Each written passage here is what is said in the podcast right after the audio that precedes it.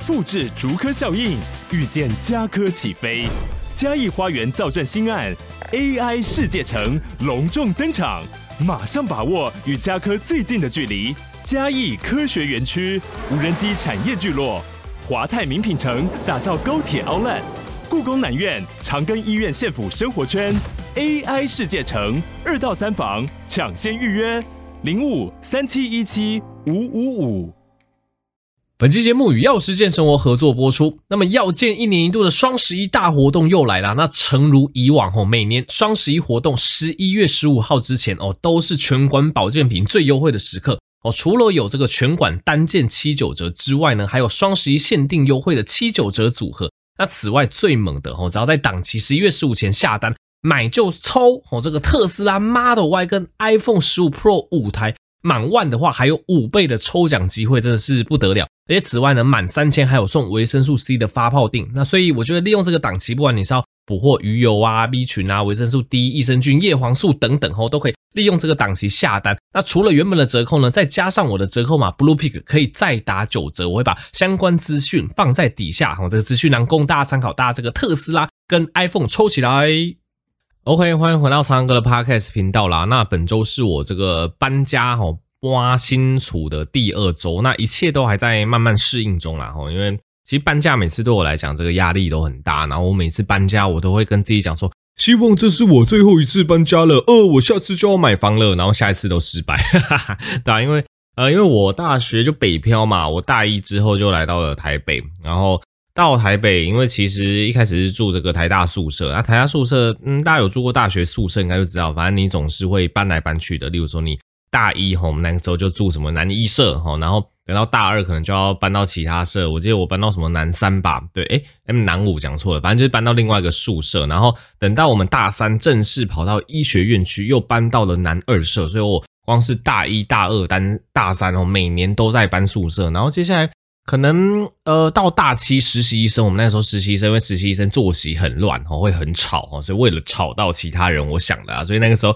其实实习医生还有自己的实习医生宿舍，所以我大七又从好像南二舍又搬到实习医生宿舍，然后等到这个大七毕业之后准备国考，我还搬到了我记得是南六哦，总之哇，这个七八年下来，我大概就搬了五次宿舍，对啊。而最后一次住宿舍大概就是那个南六舍，那后来就毕业了嘛，那当然就是在外面租房子，然后我在信义安和租过哈，然后在这个民生社区租过哈，然后在这个士林也租过，在板桥也租过，你就知道我人生搬过几次家，对，然后真的，因为你随着你年纪长大，然后你这个搬家的东西都会越来越多，越来越多，然后每一次搬家，我觉得都是身心的一个压力啦，因为你要收东西嘛。然后收东西请呃一开始东西少，单就自己搬，后来东西多会请搬家公司，那会是一笔价钱哦。然后请搬家公司搬过去，要适应新的地方，然后把东西都解压缩，适应新的模式。所以我觉得每次搬家真的对身心来讲都是 stress，然后每次都期许自己说。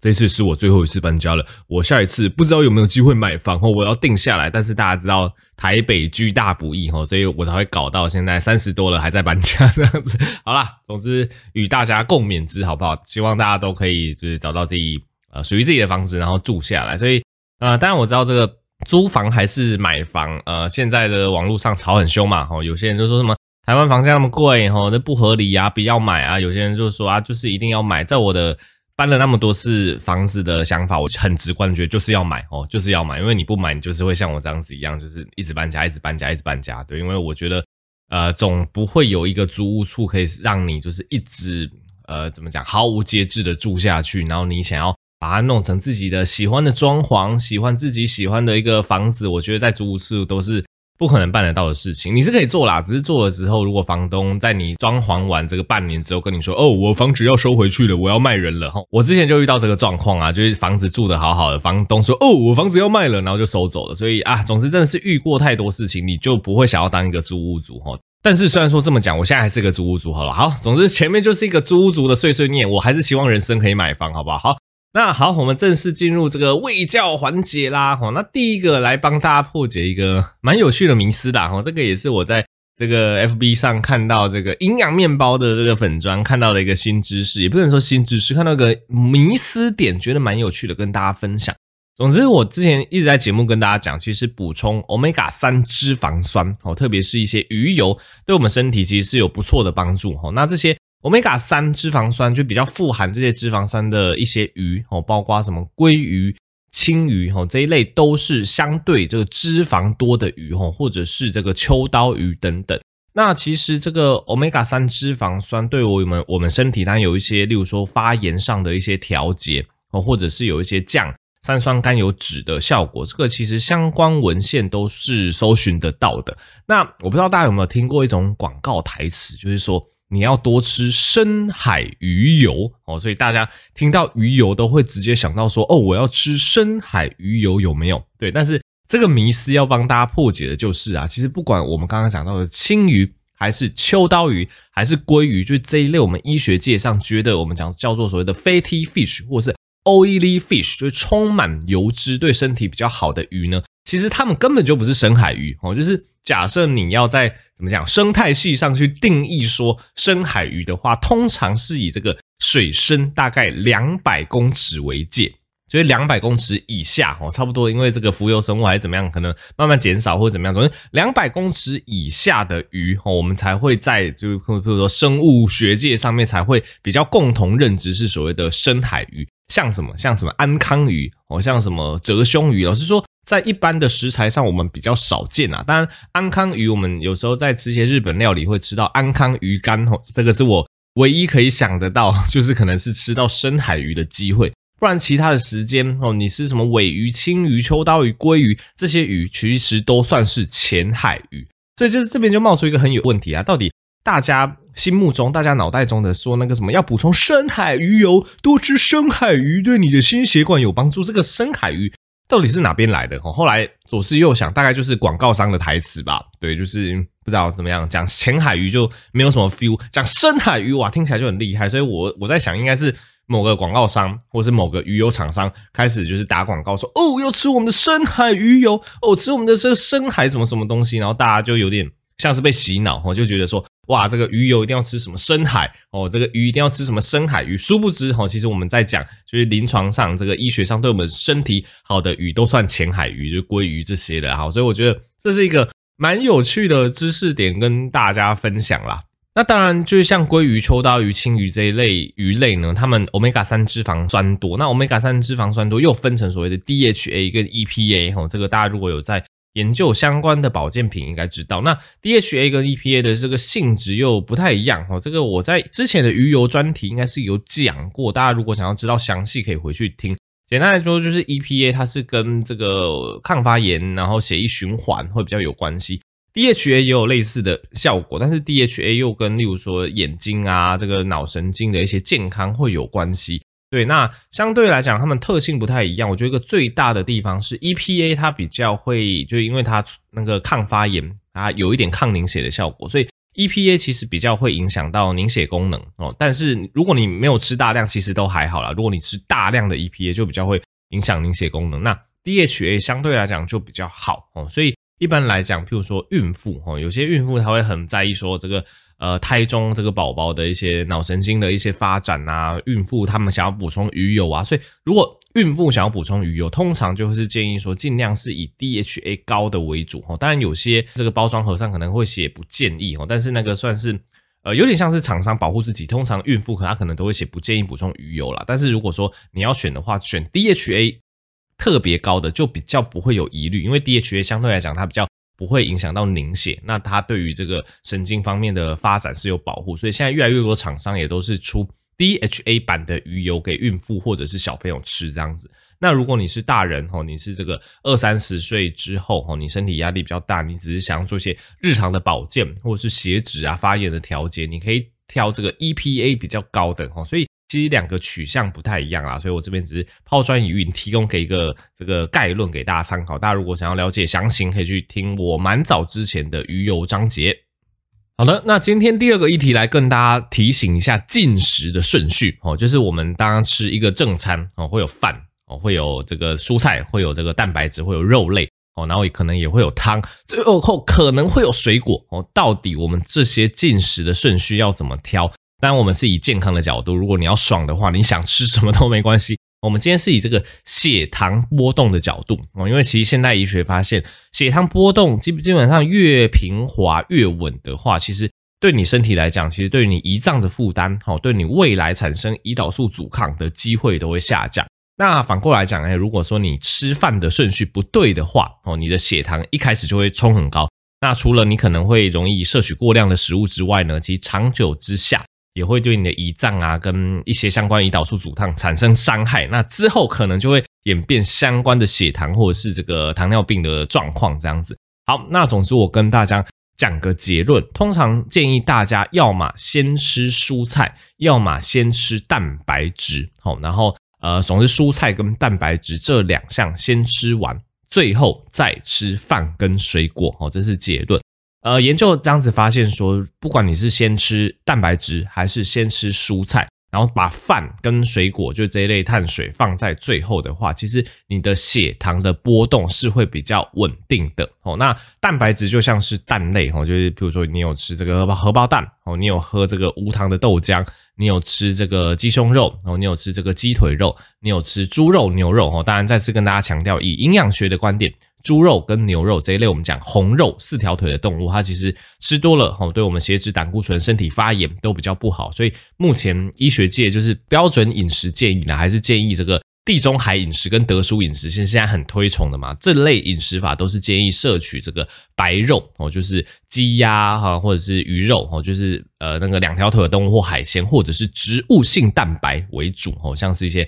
呃这个黄豆啊、毛豆啊类的制品都是比较好的哦。那总之这一类蛋白质或者是蔬菜先吃，然后再吃这个碳水化合物哦，再吃你的白饭哦，最后才吃水果。这样子其实哈，对你的血糖波动会比较稳定哦。那如果你要讲一个口诀的话，我之前常常卫教的一个口诀叫做“水菜肉饭果”。我再讲一次，“水菜肉饭果”。哦，水是什么？水其实包括一般的水或包括的汤哦，因为有些人会习惯这个餐要配汤嘛哦，所以不管是水。还是汤也好，其实你可以第一个喝哦，因为其实除了影响血糖波动之外，我们也会尽量去以一个营造饱足感的顺序哦来吃这一餐。那大家注意一下，哦水菜肉饭果，所以你一开始喝水喝汤，接下来吃菜哦。那菜的热量相对来讲，大家知道菜的热量是偏低的。当然，我还是要提醒一下大家哦，有时候大家去自助餐夹菜，其实呃自助餐，我觉得自助餐是一个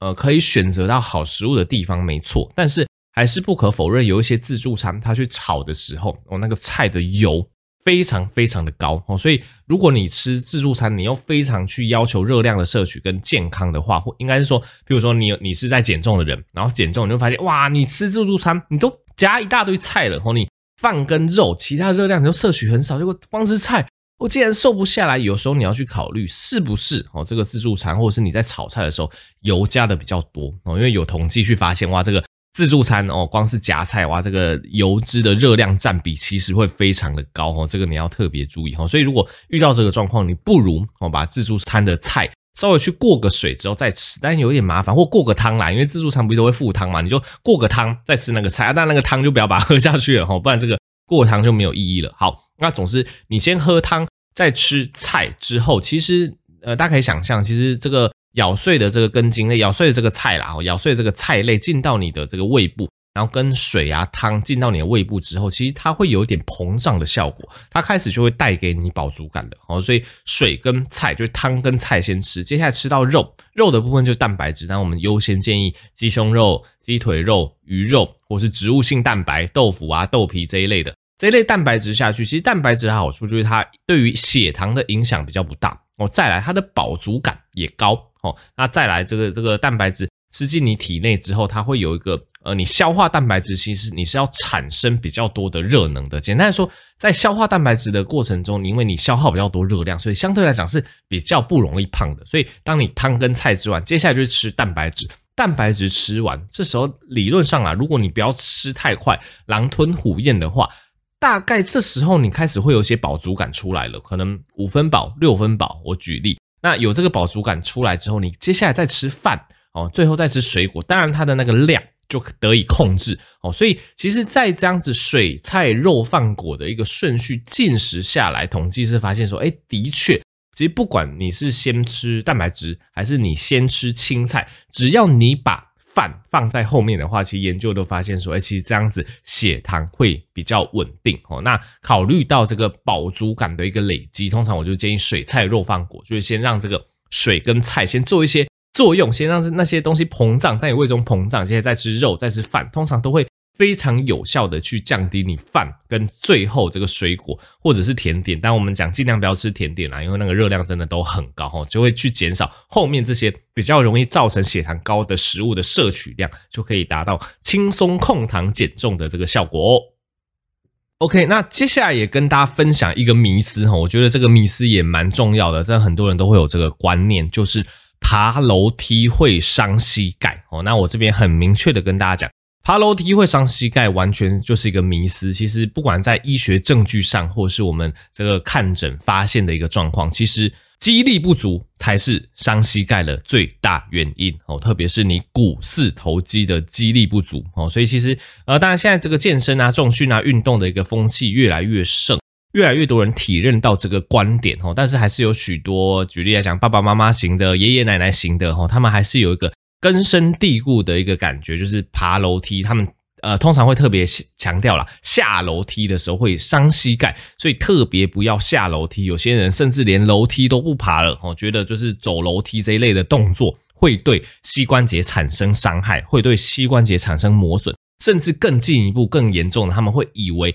跑步哦，就是跑马拉松这一类会去磨损膝盖或会去折旧膝盖哦。其实我觉得这个都是。非常呃以偏概全，非常不正确的说法。现在以医学的研究来讲，什么东西才是最伤膝盖？第一个，体重过重哦，这个不用讲。体重过重的人哦，因为你的全身的膝关节就是在承受你这个上面四分之三的重量嘛，应该是超过四分之三啦。哦，所以体重过重，通常对于这个不管是膝关节也好，或对于你腰椎的这个压力的这个危害都是非常大的。所以你会发现。体重过重的人容易腰痛哦，就容易椎间盘突出哦，容易这个膝盖痛，都是有相关的道理。所以第一个减重哦，减重可以非常有效的去缓解你腰部的压力跟膝盖的压力。所以体重过重它才是第一个哦会去伤膝盖的原因。再来第二个很重要的肌力不足哦，呃，基本上我们一个关节的一个生物力学的设计都是非常精妙的。如果你有去看我们膝盖的解剖图哦，其实我们膝盖当然它是一个关节嘛，那它周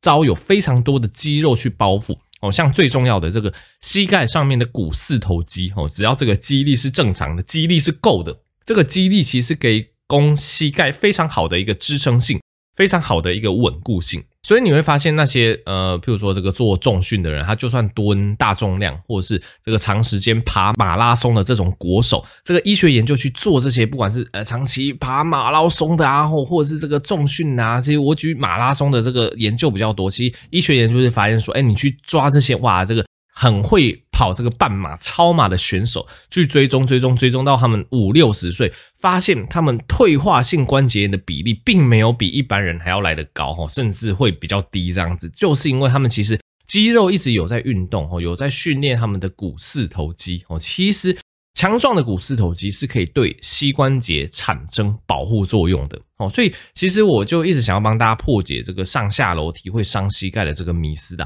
当然。以上楼梯跟下楼梯对于膝盖的负担来讲，一定是下楼梯比较大哦。因为下楼梯，如果你没有去注重你下楼梯的一个姿势哦，你把全身的重量都集中在你的这个脚尖哦，这时候你的膝盖的确它的压力会比较大，没有错。但是这个并不代表哦，这个下楼梯光是靠这个动作就会去伤膝盖哦。因为假设你都不做这些上下楼梯的运动哦，你的股四头肌闲置在那边，不管你股四头肌这个开始没力的话。这个对于你膝盖反而是更伤的，所以以我的建议来讲，我反而建议说，其实你每天的走路、每天的慢跑、每天的上下楼梯都非常重要，因为不管是你走路的步数也好，我们之前强调，哎，其实你一天只要走三千步以上，就开始对于你一些死亡率、心血管疾病的风险就会有很呃蛮显著的一个意义的下降了嘛，所以走路可以训练你的股四头肌。慢跑、小跑步也可以训练你的股四头肌，上下楼梯也可以训练你的股四头肌。当然，你觉得下楼梯，你就觉得膝盖的那个压力比较大的话，你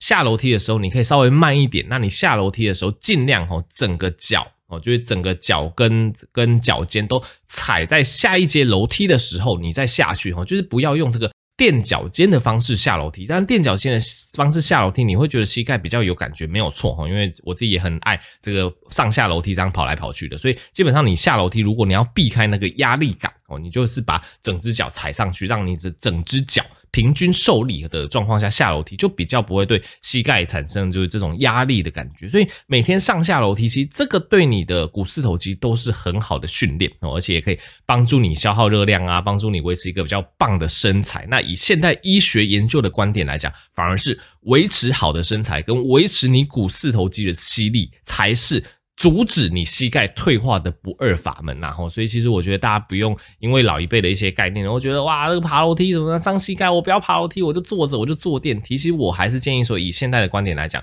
大部分人都是太少动了，你能走路就走路，你能爬楼梯就爬楼梯，哈，其实都远比你坐电梯还要好啦。哈。所以以上就是对于这个爬楼梯会伤膝盖的迷思，吼，跟大家破解，其实股四头肌力的巩固才是最重要的哦。